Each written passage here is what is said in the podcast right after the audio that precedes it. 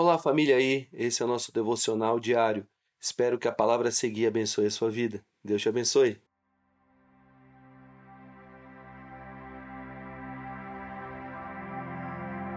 Olá, nesses poucos minutos eu queria aqui com você compartilhar e meditar com você na palavra de Deus.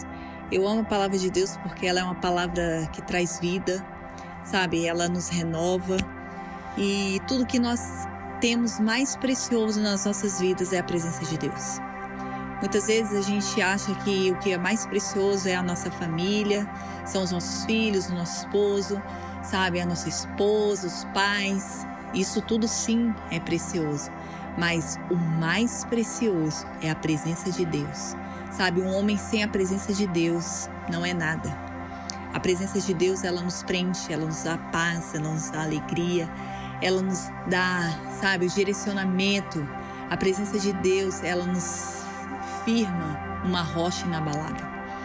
E hoje eu queria compartilhar com você sobre um homem, um grande homem de Deus, a palavra, que me inspira e que verdadeiramente foi um homem que estava é, firmado, alicerçado nessa rocha que é o Senhor, sabe? A Bíblia diz é, a, fala na Bíblia sobre a vida de um homem chamado Jó. Jó foi um dos homens mais ricos do seu tempo. Ele era temente a Deus e se desviava do mal, a Bíblia diz isso. No entanto, um dia a vida de Jó desmoronou.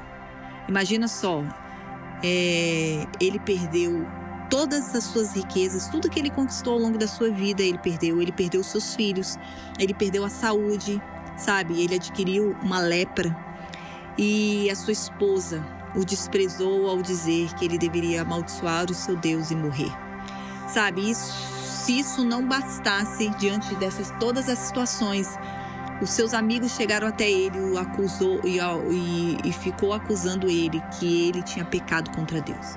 Imagina só, as pessoas que você mais ama morrem, tudo que você conquistou, batalhou na sua vida, você perde, sabe? A sua esposa é, despreza ao dizer que para que, que você está servindo esse Deus?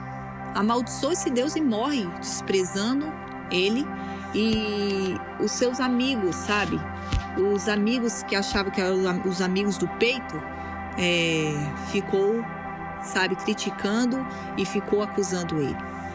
E então, diante de tudo isso, o que Jó fez? Qual foi a atitude de Jó diante dessa situação? Como ele encarou toda essa situação? Sabe, a Bíblia diz lá em Jó 1, 21, que diz assim: que ele simplesmente declarou em alta voz: Saí nu do ventre da minha mãe e nu partirei. O Senhor me deu, o Senhor o levou. Louvado seja o nome do Senhor. Em seguida, a Bíblia diz que em tudo isso Jó não pecou nem de nada culpou a Deus. Gente, imagina só, diante de toda essa circunstância, em nenhum momento Jó culpou a Deus, em nenhum momento ele pecou, porque ele sabia que a coisa mais importante da sua vida era a presença de Deus, e por isso ele escolheu glorificar o nome do Senhor na sua solidão. Sabe, Talvez você tenha passado dias de solidão, talvez você tenha perdido muitas coisas na sua vida. E qual tem sido a sua atitude? A Bíblia, sabe, ela finaliza a história de Jó contando que Deus restaurou duas vezes a sorte de Jó, dando a ele mais do que ele pediu, mais do que ele imaginou, mais do que ele tinha no princípio. Então, Deus é um Deus incrível. E hoje eu pergunto: e você? O que você perdeu? Você está na mesma situação de Jó? Mesmo com todas as suas aflições, você ainda acredita que Deus está na sua história? Tudo que você tem passado, você acredita que Deus está no comando da sua vida? Ou você tem culpado Ele pelo teu sofrimento? Hoje eu quero te encorajar a fazer como Jó, glorificar a Deus. Sabe, a chave de todas as coisas é confiar. A chave de todas as coisas é honrar a presença de Deus pois Ele está com você na sua dor. E essa dor Ele pode transformar, Ele pode transformar o seu pranto em alegria novamente. Sabe, talvez você está passando dias difíceis, Deus pode mudar tudo. Como Ele mudou a vida de Jó, Ele deu tudo em dobro na vida de Jó, ele pode fazer sim na sua vida. Ele pode fazer tudo novo. Ele deseja te dar um lugar seguro para você habitar na sua presença todos os dias. Sabe, na adversidade mais cruel, Jó preferiu glorificar o nome do Senhor do que ficar reclamando da vida e amaldiçoando tudo.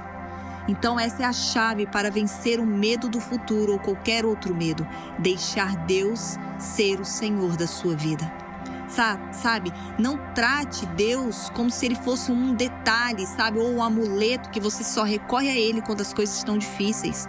Quando as coisas estão boas, você esquece e não deixa ele ser o Senhor da sua vida.